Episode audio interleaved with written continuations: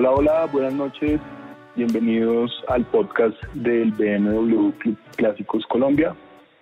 Hoy estamos en el episodio número 3 y desde luego agradeciéndole a todos los oyentes por esa magnífica recepción y comentarios que hemos tenido de los anteriores dos podcasts que ya hicimos, episodios en los que pudimos charlar y, y, escuchar y comentar muchísimas buenas experiencias y desde luego también aprender muchísimo de, la marca que nos apasiona y obviamente automovilismo. Hoy tenemos un invitado súper especial, tiene muchísimo conocimiento en automovilismo colombiano, la trayectoria que tiene eh, en la escena tiene muchísimos años y, y, ha venido haciendo presencia en todos los cambios eh, que hemos tenido en el país en este en este rubro como tal. Les, les presento a Alfonso Cano. Alfonso, bienvenido. Camilo, eh, muchas gracias por la invitación. Eh, trataremos de hacer una conversa eh, agradable dentro de lo que se pueda. Santi, más, ¿cómo va todo? Alfonso, ¿qué tal todo? Todo muy bien, gracias. Bueno, qué ah. chévere. Como siempre, eh, acompañando a Alfonso, estamos Santiago Velandia, director de redes sociales del BMW Club Clásicos Colombia, y yo, Camilo Caicedo, el fotógrafo oficial del club. Bien, eh, Alfonso, muchísimas gracias por estos minutos que estamos por pasar. Eh, sabemos que hay muchísimas experiencias, muchísimas historias, anécdotas, conocimiento y sobre todo un, un punto de vista muy interesante acerca de, varias cosas que, que, queremos escuchar y, y, que queremos que nuestros oyentes pues también escuchen y, y, y se gocen escuchando estas historias y estos distintos puntos de vista. Arranquemos, como siempre decimos, por el principio, y es, Alfonso, ¿de dónde nace ese amor por los carros?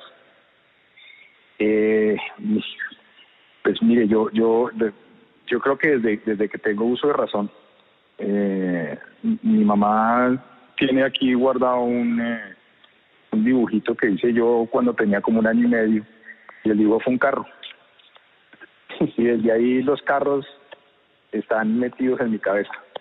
Mi mamá dice que yo andaba con un lápiz en la mano, una hoja de papel y haciendo brum, brum, brum, y pintando carros. Y desde ahí es, o sea, yo no me he sacado los carros de la cabeza desde ese momento. Es lo que me apasiona, lo que me gusta, eh, lo que mi vida ha girado alrededor de los carros, interrumpida por por temas eh, de familia, digamos, eh, las hijas, la crianza. Y bueno, cuando lo vuelve uno a retomar el hobby, pues nada más rico que eso. Bueno, qué interesante. Y en otras oportunidades, en las, en las rodadas que, hemos venido haciendo con el, con el club, también hemos escuchado historias hasta, hasta que usted ha ganado concursos de, de pintura en el colegio cuando era niño y que su pintura ganadora fue un bus. pues es que en una época, en una época me dio por pintar buses, o sea, las típicas flotas colombianas. a, mí, a mí siempre me ha gustado pintar, o sea, digamos que los carros y la pintura han sido, han sido como mi, como mis hobbies. Eh, y desde chiquito también pues siempre pintando. Y una época a mí me dio por pintar flotas, me fascinaba pintar flotas y en flotas engalladas, tenían antenas, tenían todas las vainas que tienen las flotas hoy en día, cortinas, todas esas vainas. Y en el colegio me gané un concurso de pintura, y ese concurso de pintura era ir a la Plaza de Bolívar a, a, pintar, o sea, era no sé cuánta gente de Bogotá, de los colegios de Bogotá, y en diferentes categorías. Eh, en la Plaza de Bolívar nos entregaron una hoja, una cartulina y témperas y cosas, y yo, yo dibujé una flota y al final de cuentas la gran sorpresa fue pues que en mi categoría había ganado la flota, que era un era un, un, eh, dibujo muy muy típico y eh, reflejaba mucho la idiosincrasia y el, y el tema colombiano. Entonces, pues, fue una anécdota como simpática. Después ya obviamente las flotas quedaron en el pasado. Pasé de los de camionero a, a burguesa en BMW. bueno, pero fue un buen avance, imagínese que está yendo un poco, ¿no? bueno, claro que si no tuviera, si uno tuviera su, su, su buena flota de, de, de buses y de, y de camiones, pues bueno, de pronto estaría más tranquilo, ¿no? claro, claro. Alfonso, ¿y hay, y hay foto o hay, o hay evidencia de esa, de esa pintura, de, de la flota o de alguna de las que hice? No, yo no, o sea, yo yo yo creo que mi mamá debe tener algunas algunas algunas algunos guardados y estoy seguro que tiene ahí unos guardados. Pero de esa no, esa esa esa inclusive se la quedó se la quedó la alcaldía de Bogotá porque eso era eso era, eso era un, un evento de la alcaldía de Bogotá en esa época. Ah, bueno, toca toca buscarla, toca recuperar eso. Mejor dicho. yo creo que los hongos ya acabaron con ese pobre hoja de papel, yo creo. Qué chévere. Alfonso, y, y, digamos que cómo pasamos de, de la pintura en el colegio y el gusto por los carros al, al, al periodismo, porque sabemos que usted ejerció un, un, buen tiempo como periodista y además que se enfocó mucho en el, en el automovilismo, ¿no? Sí, eh, pues es que yo creo que eso sí fue como de carambola. O sea, yo estudiaba, yo, yo, arranqué a estudiar arquitectura y por cosas de la vida, en la mitad de la carrera dije, pues yo qué voy a ser de arquitecto.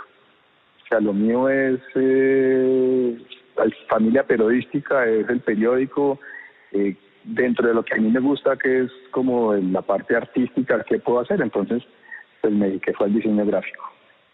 Y en el, en el eh, digamos que la pasión por las carreras llegó mucho antes de empezar a escribir de, de, automovilismo. Fue y eso y en eso tengo que, que, que, les voy a contar una anécdota muy muy simpática y es que eh, parte de esa afición se la debo yo a Eduardo Forero, el papá de José Camilo. Okay. ¿Por qué? ¿Por qué? Porque porque la familia de, de, de, la señora, o sea, la mamá de José Camilo, eh, su hermana es la mejor amiga de mi mamá del colegio. Y, o sea, la familia, nuestra familia y la familia de ellos vivíamos a dos cuadras en la Candelaria. Y siempre fueron parte de la familia, o sea, tanto nosotros de los Cano como los Morales, eh, inclusive hasta pasábamos las navidades siempre juntos. Eh, yo puedo decir que yo a, a José Camilo lo arrullé, como para que se hagan un poco la idea de cómo es la cosa. Y Eduardo, Eduardo llegaba a la casa y Eduardo siempre llegaba a la casa con con, eh, con eh, unos carros divertidísimos, con una, una vez con un Renault Bordini y el Renault Bordini estaba engallado y esa vaina sonaba y salíamos a la carrera 15 que en esa época era de, doble sentido hacer piques, de pronto aparecía un Barburo, aparecía un Renault 8 y, ahí empezaba, o sea, era era muy divertido porque desde esa época ya había, ya se hacían piques en la, en la, en la calle, o sea, me encontraba uno con otro y otros y Eduardo, Eduardo siempre llegaba a la casa y nos montaba en el carro. Entonces, Camille íbamos a correr, entonces uno se sentía que estaba en, las carreras. Y después, cuando empezó el tema de, la afición por las carreras, me acuerdo que, pues obviamente por el, por el periódico conseguíamos pases para entrar a, si era el circuito San Diego o en la escuela militar de cadetes o arrancábamos para, para el circuito en Tocancipá y Eduardo Forero era el que, Eduardo era el que me llevaba. Entonces era, yo en esa época era, yo era como el hijo de él, ¿no? O sea, mí no me destronó. El hijo mayor, básicamente. Era, el hijo mayor, exactamente. Entonces digamos que Eduardo, Eduardo es, es, el papá de José Camilo es gran parte del responsable de, de, esa afición que tengo por el digamos por la parte del automovilismo deportivo. Eh, ya después eh, mi cuñado eh, él, él, eh, era reportero de la eh, de la eh, revista del deporte que lanzó el periódico, se lo iba a hacer como en el año finales de los años 80, perdón, principios de los años 80. Y él escribía de automovilismo y hacía una tenía una columna que se llamaba Calentando Motores. Cuando él después pasó a otras a otras dejó la, la parte de redacción deportiva eh, la sección de calentando motores quedó como en el aire. Y en ese, ese, pues ese día dije yo, pues yo me hago cargo de la, de la, de la, de la columna de calentando motores y ahí empezó. Ok, ok. Y, Y, y haciendo esa columna, digamos, ¿hay alguna anécdota que, que, que nos quiera contar? ¿Por ahí algo en una selva o algo así? ¿Algo, perdón? Eh, eh, que le pasó en una selva, en, en, cubriendo un ah, evento no, de bueno, no, ah, no, eso, ah, no, eso sí fue mejor dicho. Pues es que, o sea, es que a raíz de eso, de eso pues en esa parte sí hay muchas historias. Eh, y, y hay, pues ya hay, ya hay eh, historias buenas y historias, eh, pues así, pues como regulares. Eh, de esa, pues ustedes saben el tema del espectador de tráfico una vez estábamos cubriendo un evento de, de motonáutica, una válida del campeonato nacional en el río, en el río Magdalena, eh, cerca a eh, La Dorada, si no estoy mal. Y estábamos, estábamos ahí, pues nosotros cubriendo el evento en una lancha, y de pronto aparece eh, un, algún, uno de los muchachos de la federación, eh, también en un, en un bote volado, avisarnos vuélense, vuélense, señores Cano, vuélense, vuélense, vuélense. El patrón viene. Entonces, hijo de pucha, el patrón, pues venía, venía Pablo Escobar. Y lo que hicieron fue coger llevarnos en una, en una, en una lancha, eh, pues en la, nuestra y, y, escoltada por los otros, y nos metieron en un, en un recodo del río, eh, nos bajamos en, se da cuenta, pura selva, porque es que eso ahí no había nada más que esperar hasta que el patrón se fuera. Nosotros ahí escondidos obviamente, obviamente, obviamente el tema del espectador y Pablo Escobar ya era eh, ya estaba pues en su eh, esa, persecución tan bárbara estaba ahí a, flor de piel y pues o sea nos hubiera, o sea, hubiera sabido que estábamos ahí y nos bajan. Estaba en ese, momento estaba con mi primo, con mi primo Ricardo, estábamos los dos allá. Y, y ustedes estaban era tomando, perdóname, Sí, no, no, sigue. Ok, ustedes están era aquí tomando fotos y, haciendo todo? Estábamos cubriendo el evento, sí, estábamos cubriendo el evento, estábamos cubriendo el evento. Eh, yo no era muy aficionado a la, a la motonáutica, pero mi primo Ricardo sí era muy aficionado a la motonáutica. Y entonces me dijo, oiga, estos, estos eventos hay que cubrirlos, tenemos que ir, no sé qué. Fuimos inclusive también con un fotógrafo, con un fotógrafo del, del, del espectador, y pues los tres estuvimos yo creo que como unas dos o tres horas allá escondidos, como dicen, no en la manigua, esperando a que, a que el patrón se fuera y nos dieran, nos dieran carta blanca de salida. esa, esa no, nada. Y, y haciendo un paréntesis, eh, es curioso pensar en, en, el señor Escobar y pensar que el tipo hasta se dio el lujo de correr carros, ¿no? no, no, pues es que tal cual. Y las, no, y las historias, las historias en la Copa Renault o sea, ustedes no se imaginan lo que era cuando iban a Medellín, cuando la válida era en Medellín. O sea, amigos, amigos pilotos, porque en esa época uno también tenía amigos, amigos, los amigos que corrían en la Copa, en la Copa Renault. Ellos cuentan de una anécdota, creo que fue la, la primera o la segunda vez, el, segundo año de la Copa Renault, que los invitó a Hacienda Nápoles y todos los pilotos que corrían en Nápoles y, y, les tenían a todos una moto de esas, de esas, la Yamaha de, cross, o sea, las, que usaban, una de las, que después, las, famosas las famosas en las cuales se usaban los sicarios, a cada uno una cero kilómetros para que salieran a dar vueltas por toda la, por toda, por toda la finca, por toda la hacienda. Esas son las anécdotas, o sea, todas las anécdotas que contaban de cuando había valía en Medellín era la, ir a la, a la casa de Pablo Escobar, eso era acontecimiento acontecimiento para la para la Copa Renault. Curioso, ¿no? Intentar rebasar a, Pablo Escobar y ojalá por fuera.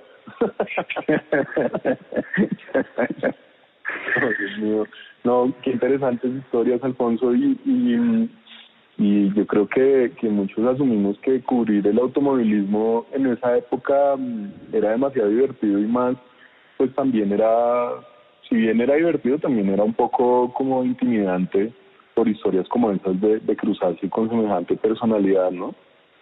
Pero, pero, pero sabe, o sea, sabe, Cami, en ese momento, o sea, sí, sí existía Pablo Escobar, pero Pablo Escobar no es, todavía, todavía no había salido a la a la, a la, a la luz pública todo, todo su tema con el narcotráfico. Y, bueno, esto, esto, fue inclusive, inclusive antes de que Pablo Escobar se lanzara, se lanzara al Senado. Eh, yo yo estoy casi seguro que durante la época de la Copa Renault eh, yo no relacionaba a Pablo Escobar con narcotráfico todavía, no. Ah, no, eso no, eso no, no, eso no, no, en esa época todavía no, no se relacionaba así tan directamente. Eh, y habían, pues es que había un, pues, una cantidad de, de, otros pilotos que de una u otra forma siempre también estuvieron ahí como, como enredados con ese tema.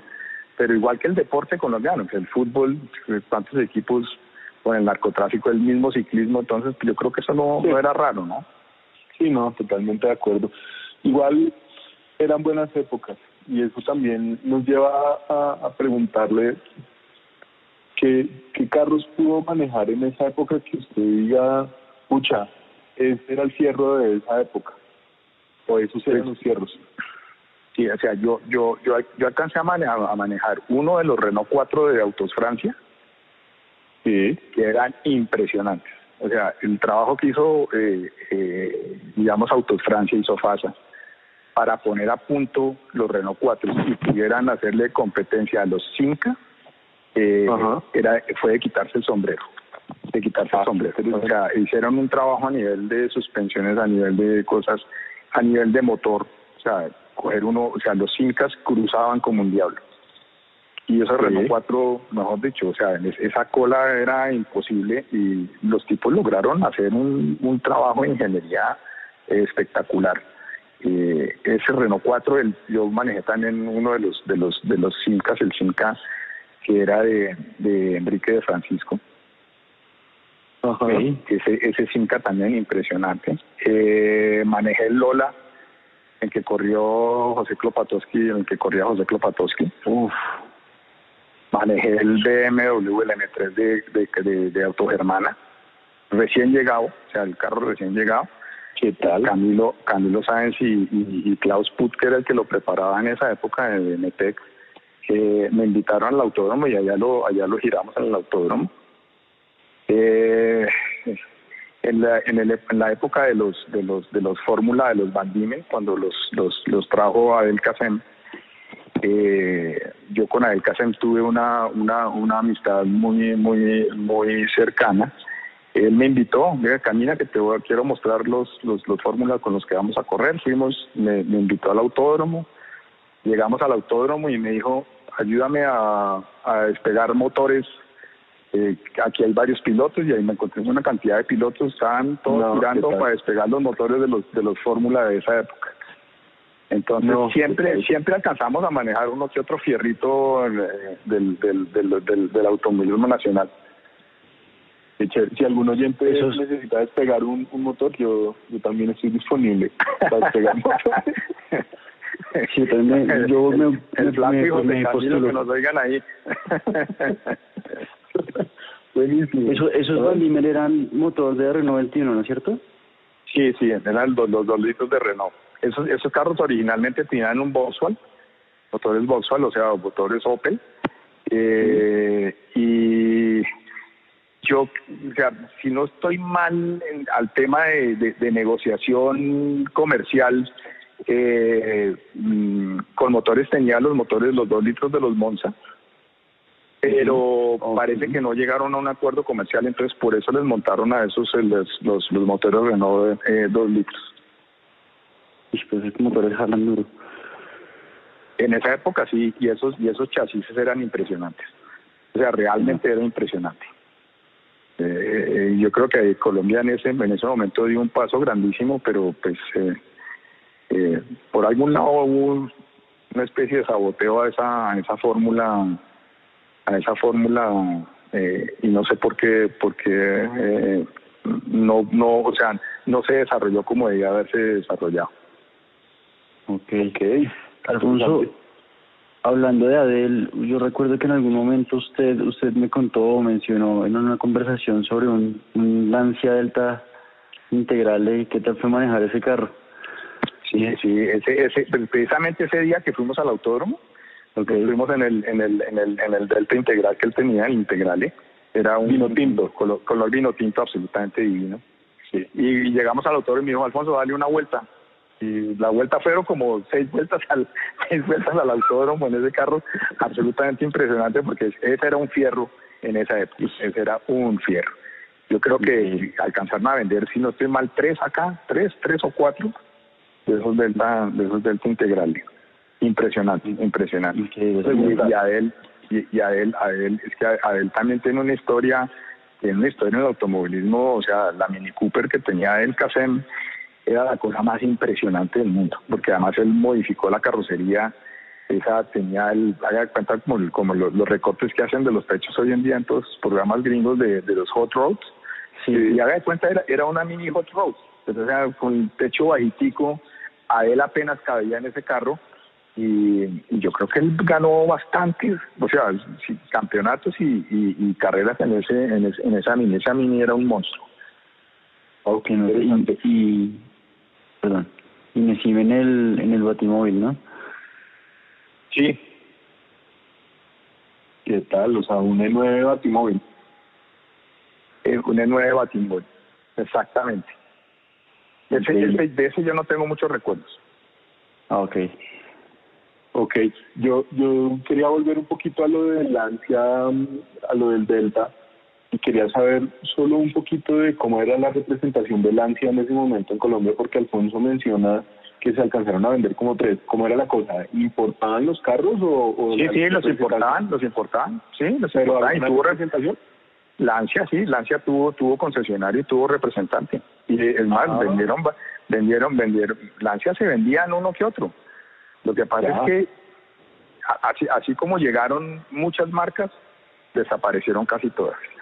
Se quedaron las las, las grandes, o sea, estamos todos lados también los, problemas financieros de Lancia y, y con el grupo Fiat y pues desafortunadamente, o sea, una marca con ese, digo que es un poco también el tema de Alfa Romeo, unas, unas, unas marcas con esa historia que de pronto las ve uno que apenas están por ahí funcionando pues es una, es una tristeza y Lancia, Lancia hacía unos hacía unos, unos, carros absolutamente impresionantes, es la ingeniería, los chasis eran, eran tremendos. Increíble, muy chévere, muy muy chévere. Bueno, bien, pues yo, yo, yo preguntaba por esto porque es que ahorita el Lancia Delta, incluso el Stratos, son autos icónicos pero totalmente, totalmente. O sea, es que este carro barrió en el, en el Mundial de Rally. O sea, barrió, es que barrió y Lancia, Lancia entraba y barría en el Mundial de Rally. O sea, el, el, el 037 es otro de esos, de esos, de esos carros absolutamente impresionantes. Eh, las anécdotas que cuenta, que cuenta Walter Roll, que ellos, ellos con tracción normal frente a otros con tracción en las cuatro ruedas, y ellos a, punta de, timón y a punta de ciertos truquitos lograron ganar el campeonato mundial de rally de ese año. O sea, era realmente un chasis y, y, y, pues qué más decir del Stratos, o sea, carro absolutamente polémico, digámoslo, en, su línea, pero una línea pensada, pero, un diseño pensado, o sea, todo el carro era, estaba pensado para, para, para, para la función que tenía que cumplir. Y era perfecto. ¿El Strato venía con, con motor de Ferrari? No, no, no, no, no, Lancia, Lancia hacía sus propios motores. Pero alguna cosa debían ahí, alguna, algunas sinergias debían tener ahí, ¿no? Es, es, pero, pero Lancia y Alfa pues fueron independientes mucho tiempo, ¿no? Y en esa época, en esa época, no sé qué tanto, no sé qué tanto vínculo tenían con el, con el, digamos, con, y tanta cercanía a nivel deportivo con Ferrari, porque al fin y al cabo, si uno pues, mira un poco la historia de la, con toda la historia de la Fórmula 1, de, pues Alfa Romeo siempre fue el rival de Ferrari, ¿no? Claro. Y, generalmente, la, y, y, digamos que, que siempre le ganaron, ¿no? O sea, siempre ganó, siempre fueron los Alfa mejor, mejor, pues, mucho mejor que los que, que Ferrari. Eh, obviamente tenían a Fangio. claro. sí, claro. Me metí a chismosear y, y, dice que si llevaba el V6 del Ferrari con un turbino. Ah, ok, perfecto. Ah, ok, ok. Qué nota, qué interesante nota. Súper interesante.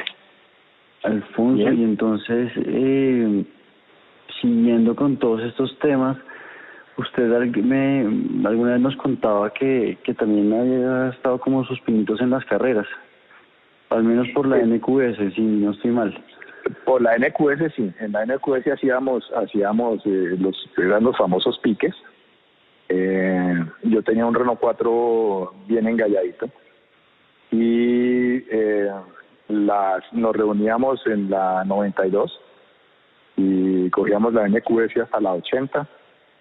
no existía el puente de la 80 ahí había un semáforo y estaba el paso nivel, entonces llegábamos hasta allá, media vuelta y véngase para acá eran súper organizadas, o sea, era increíble porque salíamos los Renault 4, de, el, salía el grupo de los Incas, mis rivales en Renault 4 eran Luis Genaro Rico y Juan Carlos Rico, que tenían el par de Renault más rápidos que yo he visto en mi vida, o sea, unas cosas absolutamente impresionantes, eh, súper bien, bien arreglados, bien preparados y estaba toda esa fiebre de, de, las conversiones a 1300, a 1400, que le ponga esto, que le quite aquello, que el spoiler, que los rines. Eh, una época muy divertida, muy divertida. Digamos que ese fue el, los pinitos que hice. Y hice alguna cosita en karts, pero más de ir a más de ir a girar con amigos en el cartódromo. Y también como anécdota, este, nosotros nos volábamos, pues, nos volábamos un miércoles no sé, por la tarde caminamos al, al cartódromo y que voy a, tengo válida el, otro fin de semana y yo siempre siempre recuerdo desde el primer día que vi a un, a un sardinito, iba a tener unos 13, 14 años, gire ahí, gire ahí, y un señor tomándole tiempo, tomándole tiempo, tomándole tiempo. Entonces eran Pablo Montoya y Juan Pablo.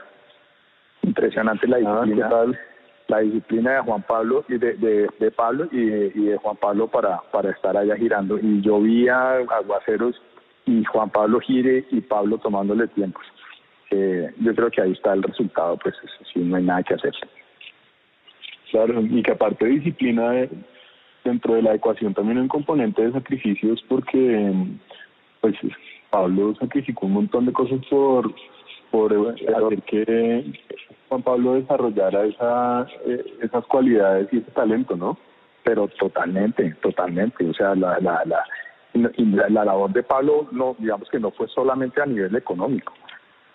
Pablo, Pablo a nivel de buscar apoyo y de buscar, eh, él, llegaba mucho al, espectador y eh, nosotros hablamos mucho y yo creo que fui de los, junto con, con, con Germán Mejía, de los que de los que más ayudamos en prensa en prensa a Juan Pablo.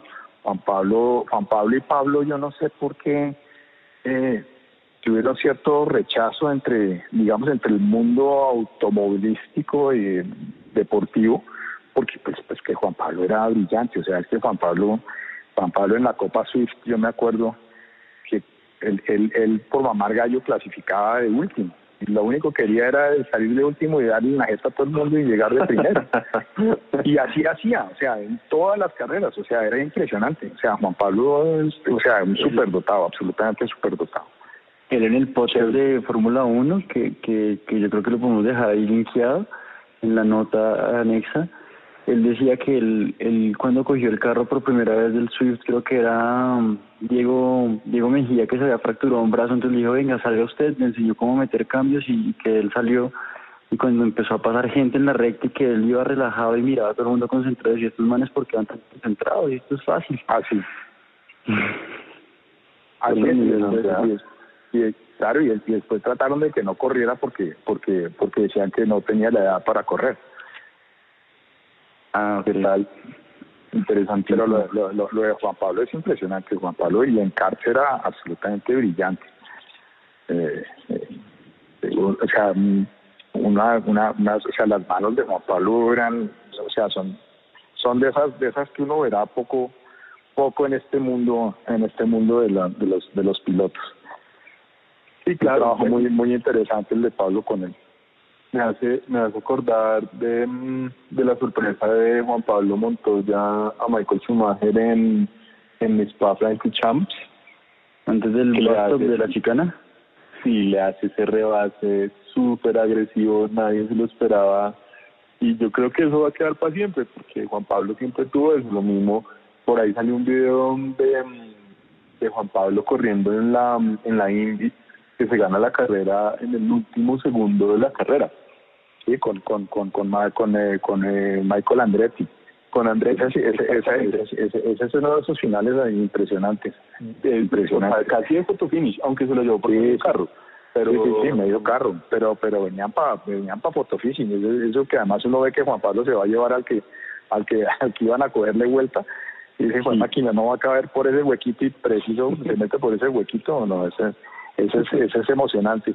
Y yo yo de Juan Pablo no sé si eh, yo no sé si a Juan Pablo le hizo daño le hizo daño haberse ido a Estados Unidos a correr la Indy, yo sé que era lo que tenía que hacer, pero a mí me parece que ese contacto con el automovilismo gringo, con la Indy, eh, fue parte de lo que de lo que de pronto él le aburrió de la de la Fórmula 1. Eh, yo creo que si Juan Pablo era Juan Pablo estaba criado y se había había sido hecho para para correr en Europa y él tenía la o sea, él era el estereotipo europeo. Pero creo que haber sido a Estados Unidos y ver y ver ese mundo de, como tan relajado y la gente como tan integrada con los pilotos y las, los amigos y o sea un ambiente muy diferente yo creo que eso de pronto también acabó acabó acabó convenciéndolo de que mejor irse para Estados Unidos que quedarse en, en, Europa. Eh, yo pienso que si Juan Pablo se hubiera quedado en Europa de pronto hubiera sido sí hubiera sido campeón mundial de Fórmula 1 sí es probable. Y, y, tomando su comentario me parece súper curioso que es el mismo Chip Ganassi quien llama a Frank Williams y le dice, oiga, le tengo el chino. Y le mete en Fórmula 1. sí, no, sí, sí, es que eso fue así. Y, la, y, el, y el error de Frank Williams de haberse llevado a, a, a Sanardi, ¿no? Yo digo que eso fue un error, ese fue un error monumental de Williams. Si Williams, si Williams hubiera empezado a preparar a Juan Pablo desde, desde antes, yo creo que yo creo que las que las cosas hubieran sido un poco un poco diferentes. Ahora, Juan Pablo, impresionante, o sea, también digo yo, en la Fórmula 1 también me parece que él de pronto alguna cosa se le prendió, pero Juan Pablo nunca había tenido mala suerte. Y en Fórmula 1 tuvo mala suerte. O sea, que a uno lo cojan en Sao Paulo, que haga esa, que vaya ganando la, su segunda o tercera carrera de, y se le un, un, un rezagado. O sea, eso, eso no tiene a mí explíquenme cómo puede pasar eso, porque es que en la historia que tengo, o sea, lo que yo tengo aquí en la cabeza, eso no había pasado nunca en Fórmula 1. Que no vaya ganando una carrera y se le, y se le meta por detrás otro, otro, con la experiencia que tenía George Verstappen. Y después de pasar de esa manera en, la, en el relanzamiento a Schumacher. Sí, sí, sí, sí, son de esas, de esas, de esas cosas que uno dice, fue máquina, aquí qué pasó. claro, no, oiga, yo creo que que esta charla va cogiendo un, como un rumbo muy interesante y, y por qué no aprovechamos y, yo sí quiero preguntarle a usted cómo era el famoso y antiguo autódromo Ricardo Mejía Alfonso que eh, según lo que yo he escuchado y lo que le he escuchado incluso a usted, esto era una plaza que podía incluso albergar al Campeonato Mundial de Fórmula 1. ¿Qué pasó y cómo era el Ricardo Mejía? pero sin problema, Camilo. O sea, el autónomo, la, el trazado del Ricardo Mejía era impresionante. O sea, un circuito de más de 5 kilómetros, con decirle eso. Eh, con tribunas en concreto que iban, que tenían casi casi toda la recta principal, que era una recta como de 700 metros, no estoy más 700, 750 metros, y además cogían parte parte de la, de la, del, del, del, circuito. Digamos, digamos que era como un tercio del circuito en tribunas en concreto, o sea, hechas perfectamente, no eran tribunas de, eh, de pasto.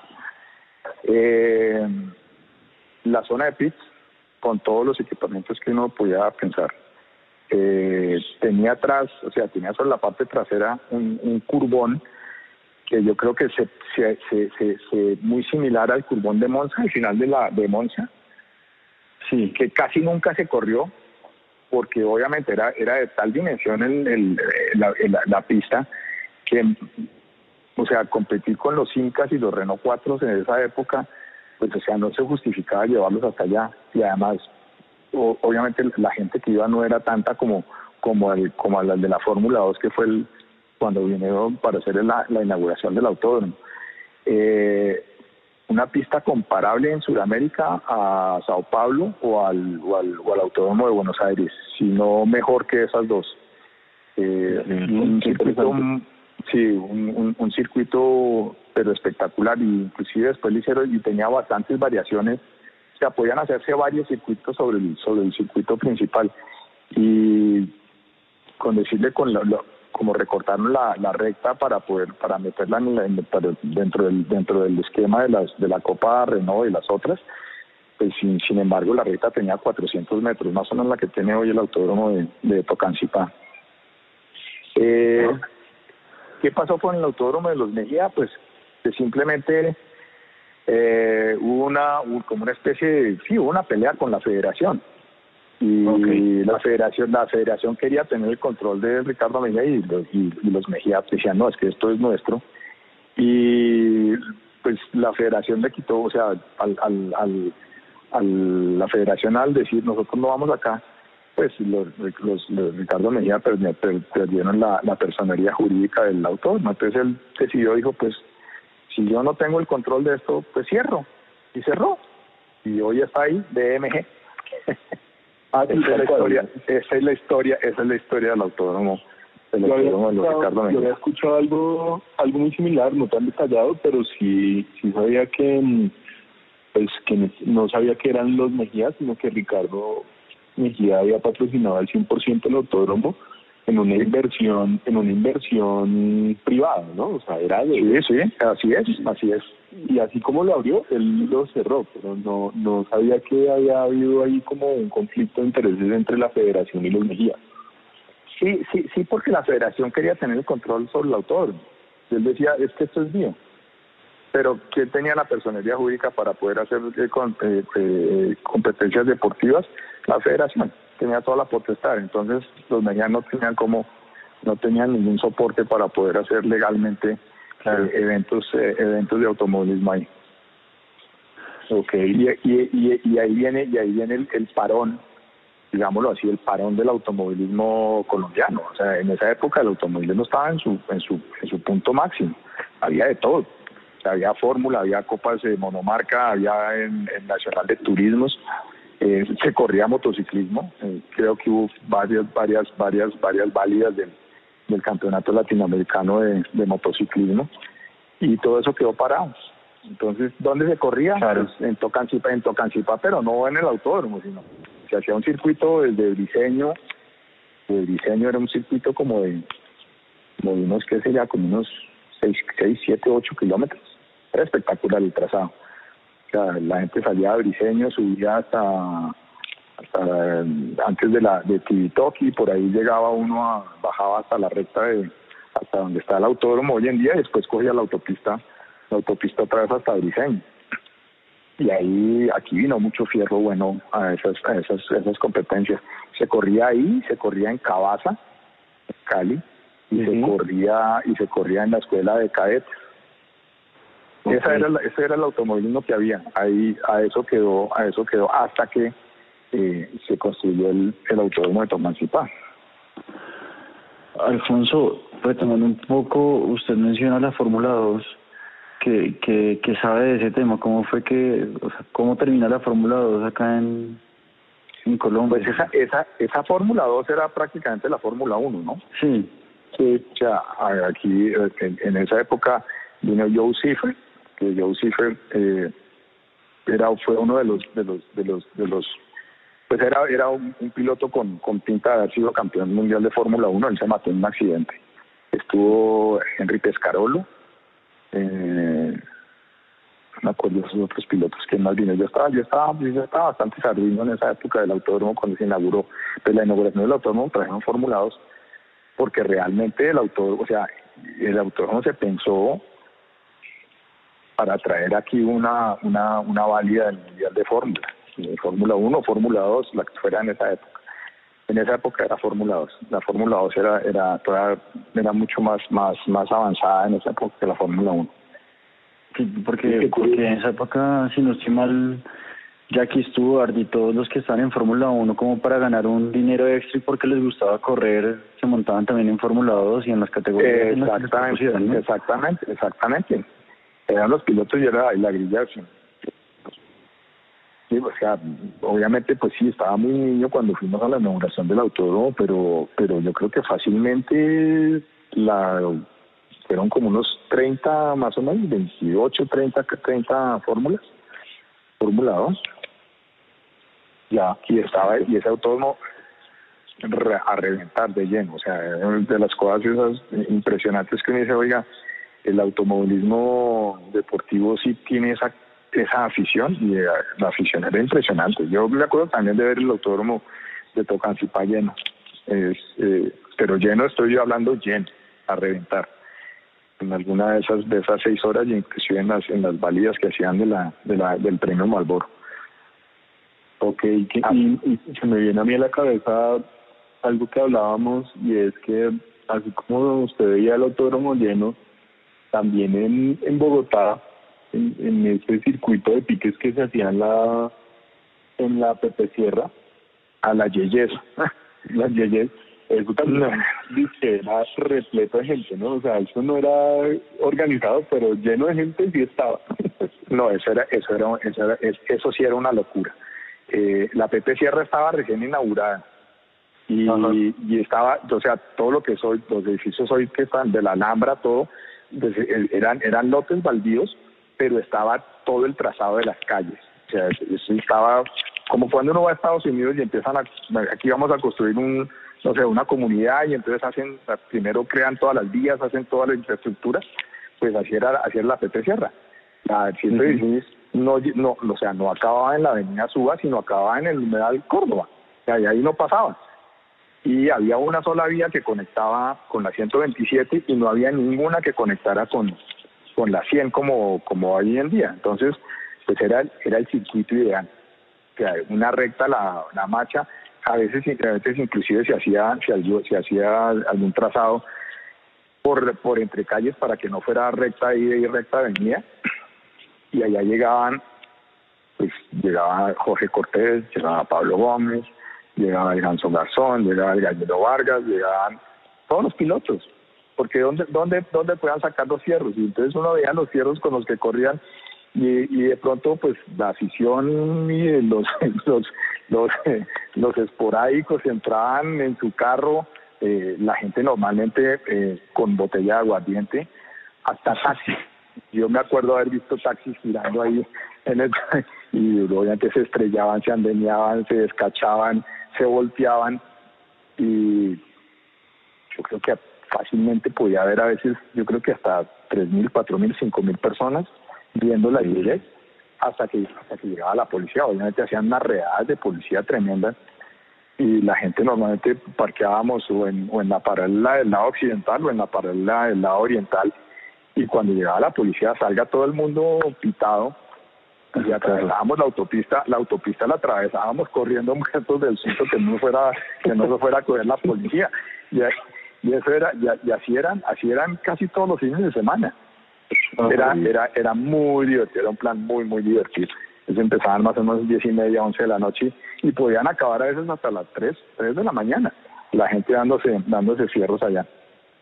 Interesante y además no deja de ser no deja de ser nostálgico incluso no haber vivido esas épocas no pues porque aunque son otras épocas son otras eh, se, se escucha como que era algo dentro de todo muy puro, sin, sin intención de hacerle daño a nadie, sino más con un objetivo deportivo y de diversión. Eh, me parece que fue una época muy, muy chévere para vivir. Y, era eso, era, era, pura diversión, o sea, la gente iba era a divertirse. Y se lo gozaban, y la gente, o sea, que me acuerdo que se volteaban y, y de pronto sacaba, o sea, de eso, eso que quedaba el carro de medio lado y de pronto uno veía que se abría la puerta y salía algún, algún chiflado, porque es que esos eran chiflados y con la botella de aguardiente haciendo como victoriano, entonces pues la gente aplaudía y decía, o sea, la adrenalina era por todos lados, tanto de los que corrían como los que estábamos ahí, porque pues, pues además además estaba uno ahí al borde de los carros, o sea, imagínese esos Ford o esos Chevrolet, esas lanchas gringas que vienen de frente, no sé, podrían venir a 110 kilómetros por hora. Y y, y, frene esa vaina. ¿Quién frenaba esa vaina? Y lo único, o sea, el muro éramos los espectadores que estábamos ahí. Entonces, pues, pues realmente era, era muy osado uno, pero eran los riesgos que se corren con, con, con, con, con esos eventos y con, y con la adrenalina, ¿no? Imagino que ver los, las, lo que eran antes las, las válidas del Mundial de Rally, la, la gente ahí pues prácticamente asomada mirando mirando los carros venir, eso es, eso es, eso es un arriesgado, eso es, eso es pa' machos. Es súper bacano el Tour de Francia. Sí, súper bacano. No, yo creo que más adelante otra vez tendremos oportunidad de seguir hablando de tantas historias porque yo creo que Santi, yo, los espectadores, hemos quedado totalmente como, como picados de, de seguir escuchando más de esas historias, eh, de esos momentos y, de seguir escuchando anécdotas, ¿no? Sí, sí, sí, además porque no hemos hablado de nuestros carros, ¿no? No, y de hecho, y de hecho, para eso vamos. Pues de hecho, para, eso que queremos empezar a, a, preguntar ya la evolución de desde esa época hasta hoy y, y, y, por supuesto reconocer la calidad de los carros que usted en ese momento tiene y, y, que, y que a todos nos encantan. Tengo que decir que un comentario muy recurrente de la, de la gente es que su E30 Post es, si no es el más, es de los más bonitos de Colombia. Entonces, sí, mucha gente dice que es el más bonito. Entonces, nada, pues queríamos que nos cuente la historia del niño como tal. Pues muchas, o sea, muchas gracias por los, por los, por los elogios al carro, pero yo creo que aquí hay unos carros absolutamente espectaculares, así como habrá los que se babean por el niño, yo me babeo por otros, por otros varios que hay en el, en el, en, los, en, el club. Eh, la historia del niño es, o sea, realmente es simpática. Eh, y yo todavía no sé por qué tengo yo al niño.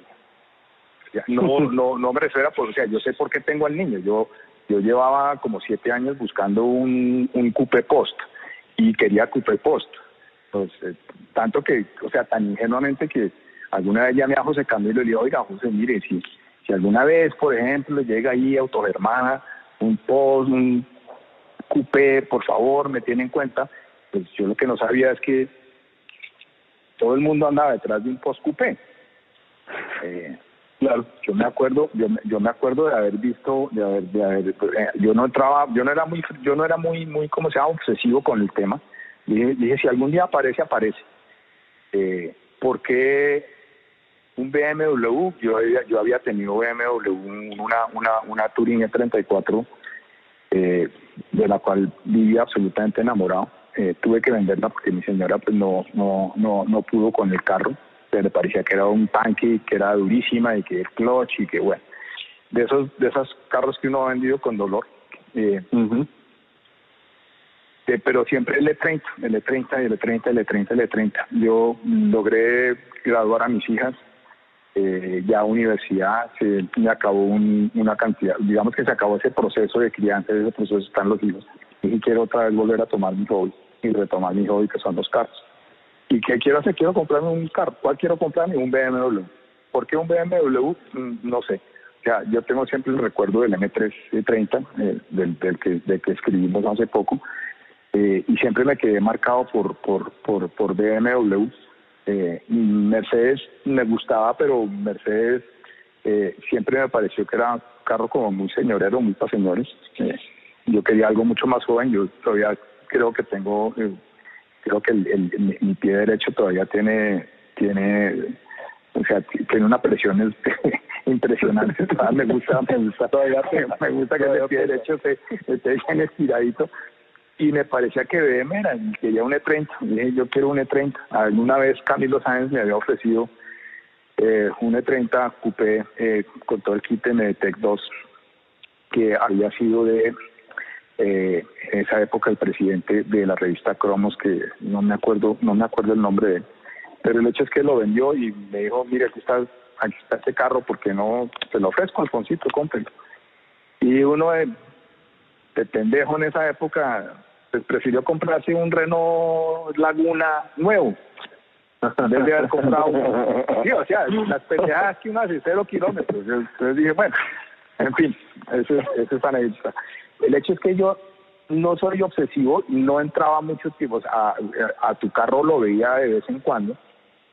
Y algún día, una vez apareció ahí, me 30 post y dije, este está bien simpático. Tenía unos rines que no me gustaron mucho, pero el carro se veía bien, o sea, era, era, era lo que yo quería, el color que quería. Eh, dije, bueno, voy a, voy a ver, lo pasé, pasé. El, el precio estaba, no sé si estaba alto o no estaba alto en ese momento, no tenía mucho conocimiento del, del mundo de los, de los, de los BMW clásicos, pero simplemente lo veía y me dije, me gustó. Eh, pero, pero no hice nada. A la semana volví a entrar y volví a ver el carro ahí. Dije yo, este carro, decidí llamar. Y el carro estaba en Manizales. Y hablé con el dueño del carro. Y coincidencialmente el carro venía para Bogotá ese fin de semana porque pues tenía que traerlo aquí a Bogotá para mostrarlo porque en Manizales era muy complicado.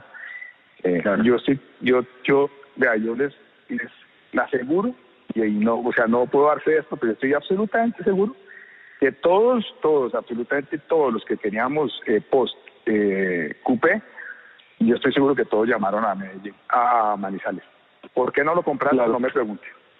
Pero es muy raro que ese carro no se haya vendido al día siguiente de que lo publican. No tengo la minoría. No sé si tenía pecados, no tenía pecados. El hecho es que yo lo vi, lo manejé y lo compré. Simplemente se lo llevé a José Camilo, le dije, José, déme su opinión sobre este carro. me dijo, es una buena base. Así, vea qué tal lo que me vino a decir, es una buena base.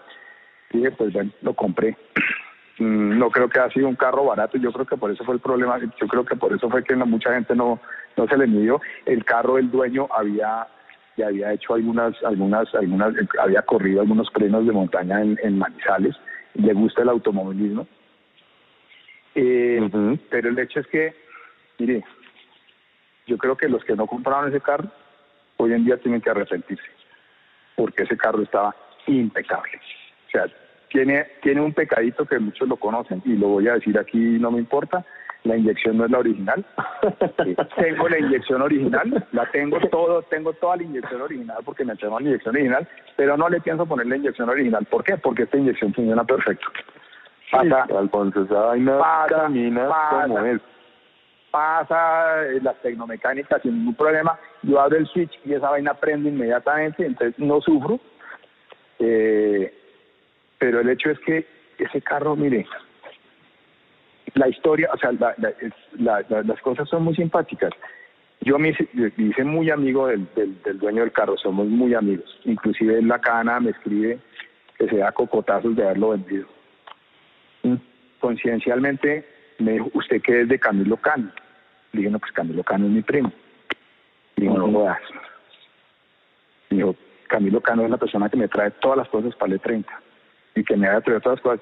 Y yo le dije a Camilo que a Camilo usted le traía a este personaje las cosas del E30. No, decía que pesadilla de tipo, Dios mío, es que, es que esta cosa y que esta otra cosa y que los no sé qué y que los sellos de las válvulas y que no sé qué. Y de ese carro, absolutamente impecable en todo.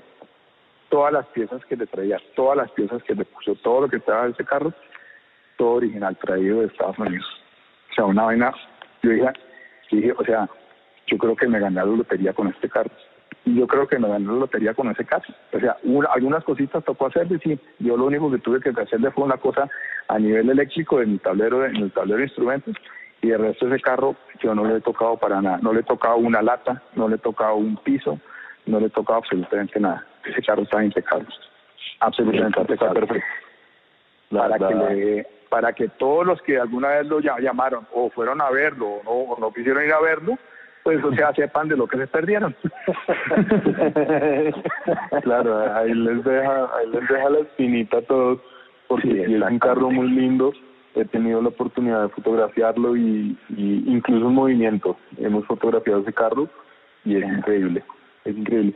A veces, a veces se le daña el acelerador y se le queda pegado un poquito por unos kilómetros, pero de resto no, eso es, lo único que le pasa. pero sí, o sea, la verdad, la verdad es, es, es mi niño y, y, yo no sé qué va a pasar, yo creo que eso es uno de esos matrimonios que yo no sé qué va a pasar, yo no sé quién se va a ir primero, quién va a dejar al uno antes que el otro, pero, pero, pero sí la verdad, la verdad, o sea, no, pero, o sea, eh, creo que hice una, una buena compra, estoy súper contento con el carro y, y digamos que me devolvió otra vez ese, despertó otra vez ese, ese, ese, ese chip que estaba por allá guardadito, que, que no salía, que, que, que estaba como, como, como sin gasolina, sin aceite y, llegué a un, a, pues a un grupo de amigos y gente absolutamente espectacular. Eh, es, yo creo que es lo que más me apasiona esto. Ojalá nos viéramos más, ojalá la gente saliera más, ojalá rodáramos más, ojalá compartiéramos más, porque pues parte, parte de este mundo es precisamente es eso, ¿no? Es estar con todos y, contar anécdotas, así repito uno las historias pero pero esto esto lo que hace es unirnos a todos muchísimo más y pues qué mejor que hacerlo alrededor de los carros, ¿no? Totalmente de acuerdo. Alfonso, yo no tenía presupuestada esta pregunta, pero sí me parece muy bacano preguntarle por la niña, que es una, una de 34 Touring 92 525i y es un fierro de camioneta. yo también jamás jamás pensé comprar un segundo carro. O sea, dije ya, con un clásico tengo. Ajá. Pero pero les les conté mi, la, la, la, la Touring que tuve, que tuve, que tuve. Y pues ese, ese, ese es uno de esos carros que uno como que no se le olvida. Yo hay dos carros que no se me olvidan en la vida, que es tres, perdón. Eh, mi Renault 4, sí. la camioneta, la camioneta una Ford, una Ford Fairlane de, de, de mi papá, que he tratado de recuperarla, existe, pero la persona que la compró no me la vende. Son los únicos, o sea, los únicos dueños que ha tenido mi papá y la persona que la tiene hoy en día. Y no me la vende, o sea, he tratado de recuperarla por todos los medios y, y la Turing y la Turing E34 que tuve. Entonces dije, quiero recuperar la Turing. Eh, vi muchas Turing, muchas, muchas Turing. Pero ninguna, dije, no, no, estos carros están acabados. Conciencialmente al, al, al, taller donde yo llevo al niño, eh, me dijeron, oiga, están vendiendo una Touring, tal persona. Averigué quién era la persona, le pregunté al dueño del taller quién era la persona. Eh, él se llama Juan García y vivo pues abiertamente aquí en el micrófono y, resulta que él además no solamente tenía la Touring, sino además tiene un 2002 y un 21 impecables. Y la Touring, pues sí, la Touring la usaba la señora. Y la Touring estaba pues sí, estaban como uno que otro portazo y un que otro rayoncito. Digamos que eran cosas cosméticas. Pero una camioneta con 123 mil kilómetros, con todo el historial, todo el historial de mantenimiento, eh, que dije, miércoles, creo que apareció el carro. Simplemente habrá que pintarlo y hacerle algunas cositas. Y, creo que también es de esas loterías que uno se, se, encuentra en la vida. O sea, yo creo que uno no las busca, pero de pronto lo encuentra y, ahí está, y la, he puesto más o menos a lo que yo quería. Eh, yo siempre he soñado con, con, con un M5-34, eso no hay nada que hacer, el M13-30 y el M5-34, pero esos dos. De pronto un E39 por ahí se puede atravesar, pero, pero digamos que esos son mis son mis carros favoritos y entre el E34 eh, que me gusta la Touring y si pudiera conseguir una Touring E30 pues también tenía una Touring E30 creo que siempre he sido de Touring he sido más de, de carro familiar que carro que carro eh, eh, sedán y no dejan de ser no dejan de ser bonitas la verdad. No dejan de son espectaculares o sea yo creo que, que que los alemanes en eso son son unos son unos genios. Y, y en Europa en Europa pues la gente sigue sigue comprando Touring y camionetas. Y, yo creo que por eso pues tanto Mercedes como BMW y Audi yo no sé si han visto la última el último RS6 la la, la, la Avant es un absolutamente monstruo divino, siguen haciéndolas, o sea, tienen tienen su encanto, para mí tienen el encanto, es claro, no y echar todo lo que quiera, camina bien, cruza bien, cruza impresionante, frena impresionante, eh, eh, entonces pues es rico, sí, consume un poquito más de gasolina, pero sí, pero bueno, claro, y recordando un poco lo que hablábamos en nuestro primer podcast, pues en Europa definitivamente nos llevan años luz en conducción, entonces a la gente no deja de gustarle el tema de, de salir con la familia y de tener igual un, un auto que les responda en cuanto a aceleración, a cómo cruza el carro, a cómo frena, todo eso Pero totalmente. ellos y lo siguen diseñando para eso, ¿no? Para, para que el conductor se divierta y para que la familia también vaya cómoda. Pero totalmente, o sea, yo yo respeto a la gente que le gustan las las sub y que les gusta, pero pero por Dios, o sea, no tienen punto de comparación. O sea, esta Touring es como manejar, es como manejar un carro, o sea, es una cosa absolutamente impresionante. Y, y vuelvo, insisto, o sea, ¿qué tienen los carros clásicos? ¿Qué tienen los carros de esa, de esa época? O sea, que la conducción es análoga. O sea, usted es el que tiene el control, usted es el responsable de su pasa, eh, usted siente, siente el, el asfalto como es, la dirección como es, o sea, nada es falso, nada es asistido. Yo creo que eso o sea, eso no se compara y no se compara a una caja mecánica. Yo por eso a, mis carros de, les tengo una calcomanía muy simpática que es el las, de hay que preservar a la, las, las cajas mecánicas, o sea, por cualquier cosa. Y eso me parece que eso es eso es parte de esto.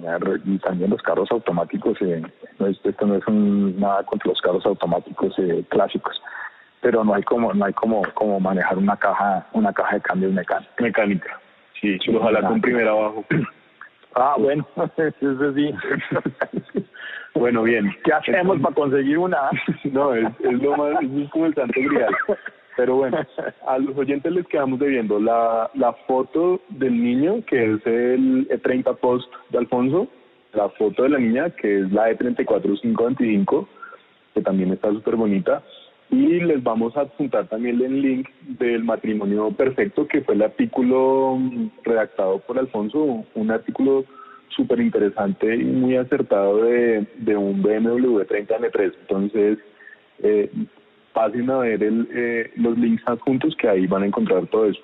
Yo, yo quiero seguir, Alfonso, con, con una pregunta como disruptiva con todo lo que venimos hablando y es... Eh, devolviéndonos un poquito como a lo que hablábamos de las carreras, del autódromo, de la gente ahí como pendiente de, de, qué pasaba en la escena del automovilismo, ¿cuál es su época favorita de la Fórmula 1 desde que empezó a seguirla hasta el día de hoy?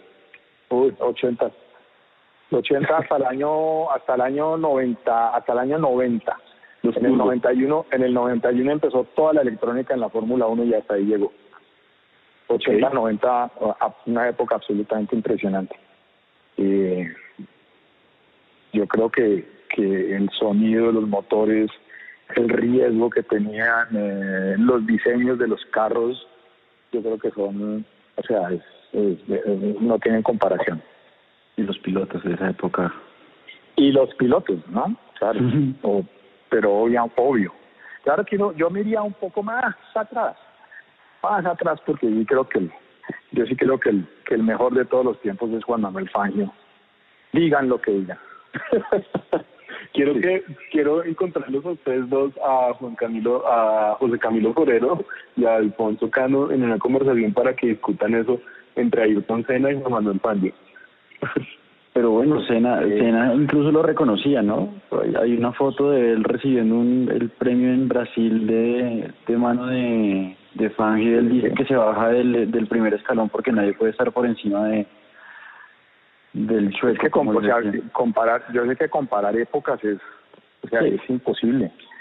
Pero, o sea, o sea estadísticamente, si uno se, se guiara solamente por la estadística, no hay ningún igual a, a Fangio, ninguno es que a Fangio no lo vimos. eso, eso también, eso, eso, también, eso, eso también influye mucho. A Fangio no lo vimos, creo que, que, que a Cena es de los que más vimos. Yo no, yo no era cenista y me perdonan los cenistas. Eh, creo que es un monstruo, monstruo. O sea, creo que no hay, creo que hay muy pocos pilotos iguales a Cena. Pero yo no era cenista. Eh, pero creo que como Fangio, inclusive Jim Clark, eh, no, no, no serían para mí mis dos, mis dos top de pilotos de la Fórmula 1, ellos dos. Ahí se me adelantó una pregunta que yo le quería hacer y es, si tuviera que escoger cuál es su podio de la, de la historia de la Fórmula 1, ¿cuál sería? Me imagino que ya está Fangio y... ¿Entre tres? Sí, entre tres. Uy, joder, máquina, pasa que el tercero, es el tercero sí, el tercero es muy difícil. Porque en el, para mí el tercero, el tercero, estaría empatado entre Alan Prost y Ayrton Senna. y se me va a venir todo el mundo encima, se va a venir todo el mundo encima, todo el mundo encima. Pero, pero, pero, pero miren los números de Prost. en, lo, en lo único que le ganó, en lo único que le ganó Senna fue en, en poles. Prost era un piloto demasiado calculador, todo lo que ustedes quieran, pero, pero Prost era un piloto rapidísimo también. Sea, no era bueno en el agua, pero, pero, pero, pero él, marcó una época también en la Fórmula 1. Eh, me dirían por qué no pone a Lauda. Pues Lauda también fue, pero yo no sé, no sé. Pues Lauda no, yo prefería a James Hunt. Y, y vuelvo también, yo siempre fui de McLaren y no fui de Ferrari, no soy ferrarista. Eh, y me dijeron, ¿y Schumacher? No, yo creo que Schumacher, Schumacher ganó de sus siete títulos, cinco títulos con un carro eh, ilegal. Eh, mm. y, no, y no acepto que un piloto en la cuarta carrera obliguen a su compañero de equipo a que lo deje ganar porque de pronto va y no gana, sabiendo la superioridad que tenía Ferrari en esa época. Entonces creo que pues Schumacher lo respeto y pues, espero espero que algún día se recupere, pero no pero no está ni siquiera entre mis 10 primeros, mis 10 pilotos. Y entre mis 10 pilotos favoritos de la Fórmula 1 sí está Juan Pablo Montoya. Y, no no porque sea colombiano, sino porque, pues, o sea, Juan Pablo era brillante y inclusive Frank Williams lo dice. Frank Williams tiene, tiene en, algunas, no, no fue en Autosport, sino fue en otra revista que se llama Car Magazine eh, inglesa, le hacen una, una, una pregunta, le hacen una pregunta sobre sus cinco, sus cinco momentos inolvidables. Y dice uno, el primero, obviamente, el primer título con Alan Jones. Sí. Eh, el segundo eh, fue mm, Nigel Mansell, el título con Nigel Mansell. El tercero, eh, obviamente, nombra a Cena. dice que lástima no haberle podido, no, no, haber, no haber podido, o sea, haber tenido a Cena más tiempo. El cuarto dice Juan Pablo Montoya. Y lo que más me arrepiento de Juan Pablo Montoya fue no haberle dado un carro ganado. Pero como Juan Pablo Montoya he visto a pocos que tengan el control sobre un carro como él. Y creo que pues nosotros, yo creo que a muchos veíamos a Juan Pablo de esa forma, no, no a Juan Pablo persona. Mucha gente no, no, le gusta la, la, la, la, personalidad, la formación de Juan Pablo, pero, pero como piloto un tipo absolutamente brillante. No se puede, no se puede poner en duda literalmente. Sí, sí. Listo. Chévere, me gusta ese podio. Yo, yo también estoy por el lado de, del profesor. Eh, Sena me encanta y yo chiquito veía los videos y era más fan de Sena, pero ahorita cuando empiezo a repasar un poco la historia también como que pongo en perspectiva a Alan Prost y es, y es un gigante también. Claro, es, que, eh, es que Sena, es que, es que Sena, a, Sena, a Sena lo endiosaron con toda la razón, o sea, Sena pucha, Senna tenía unas cualidades, o sea, la, forma de manejar, la forma en que él, en que él frena y sale acelerando, es, creo que no lo, el estilo de Senna no lo tiene ningún otro piloto, indudablemente, pero, pero, pero creo que a, Prost lo, lo satanizaron precisamente por haber sido el rival, el rival de Senna en McLaren. Yo creo que, que él está un poquito satanizado, pero, pero yo los, yo digo, los pondría exactamente en el mismo nivel a, a Gran Prost y como mi tercer, mi tercer, eh, mi tercer piloto de todos los tiempos. Interesante, interesante, Alfonso. Y una última pregunta relacionada con, con Fórmula 1. Yo, pues estábamos hablando hace poco y, sé que pudo ir a, tres carreras, curiosamente. Eh, Mónico, Mónaco 90, ¿no es cierto? Monza 92 y, y Suzuka el 95. Suzuka 95. sí. Que en dos de las tres ganó, ganó Senna. Senna. ¿Cuál fue la que más ¿Cuál, fue la, que más le gustó de esas tres y, por qué? No, Mónaco. Mónaco. Pero, pero, pero yo nunca fui a cubrir Fórmula 1. Eso sí, yo fui como espectador. Sí. Y fui como espectador porque, porque coincidió con, con pues, invitaciones que nos hacían para probar algún carro, algún carro, eh, algún lanzamiento. Entonces coincidieron, los viajes coincidieron con algunos de los grandes premios. Muchos de los de las invitaciones las hacían precisamente con esa intención que de pronto consideran con alguna cosa de Fórmula 1. Y, y, así fue que fui. Eh, yo creo que Mónaco, Mónaco porque porque Mónaco es Mónaco, no hay nada que hacer. O sea, eh, Mónaco es eh, el, ambiente es impresionante, el circuito es impresionante. me, me impresionaba también mucho la gente en el, en, el pub y la gente entre los pits, o sea, es que, que todo el mundo caminaba por los pits, todo el mundo se conversaba con todo el mundo, uno veía como, como cintaban de aceite y de gasolina todos, Hoy en día usted se imagina a John Todd, pues, pues, si tocar un poco, no sé, el, eh, un poquito de aceite, no, no, pues o sea, es que estos tipos aburguesaron completamente la Fórmula 1. Eh, y Cena, o sea, haber visto a Cena, a Cena manejando en Mónaco, creo que eso pues, es, es de las cosas más, más, más impresionantes que uno, que uno pueda imaginarse. En esa, en esa, en esa, en esa carrera se Prost accidentó con Berger y esa tuvo esa tuvo, tuvo relanzamiento después porque en esa época tenían carro muleta, entonces por eso podían los, los pilotos salir en otro carro. Hubiera sido en esta época, pues ni, ni pensar. Y ese fue el año de esa vuelta legendaria de, en la clasificación de escena, ¿no? Sí, exactamente, exactamente. ¿Qué tal sonaban esos motores en, en la ciudad? No, no, no, no, no, impresionante, impresionante. O sea, es que yo creo que los motores, o sea, el ruido de los, inclusive los V8, de los Cosworth. Eh, los, los B12 y los, el, el, B12 de Honda era también un, o sea, es que era un, concierto ese carro, obviamente los, los, los B12 de Ferrari impresionantes. Pero, pero sí, o sea, el, sonido, es que uno tenía que taparse los oídos, hoy en día no le toca como, como ponerse las manos en los oídos y, enfocar las orejas a ver si suena algo en Fórmula 1. Sí, una época, una época brillante, esa, esa época, esa época fue espectacular y también creo que, que el, el, el duelo pro cena es de, digamos, de las cosas más apasionantes que uno puede haber tenido en, en la Fórmula 1. O sea, creo que nunca ha habido rivalidad tan pareja como la, como la de ellos dos. Y, y eso también hizo atractiva esa época, ¿no? Claro, claro, eso alimentó la historia. Bueno, pues pero, también hay, pilotos, hay pilotos que, muy poco se habla. Ronnie Peterson era impresionante, Gilles Villeneuve era impresionante. Lo que pasa es que no los vimos, o sea, que hay muchos que no los vimos, entonces no los vimos tantos como debimos haberlos visto. Entonces, entonces eh, a veces las, las, las elecciones son un poco subjetivas, ¿no? Claro, igual, igual yo creo que todas las personas del mundo tienen su, su podio perfecto y, muy pocos coincidirán. Ah, eh, totalmente, eso es lo rico de esta vaina. Sí, totalmente de acuerdo.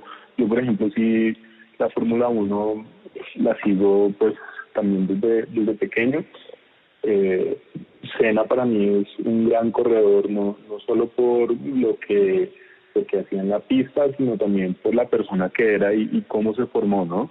obviamente una persona beneficiada desde muchos, desde muchos puntos, pero creo que, que la disciplina y esa concentración que se le ve siempre va a ser para recordarnos y afortunado usted Alfonso que, que pudo ver el carro de Ayrton Senna pasar por enfrente de sus ojos y escucharlo.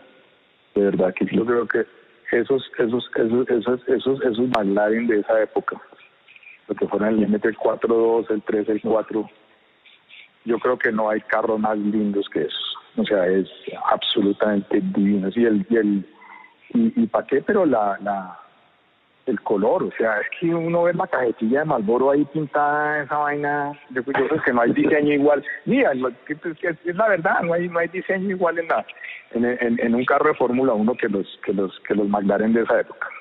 Sí, totalmente de acuerdo. Pero es increíble.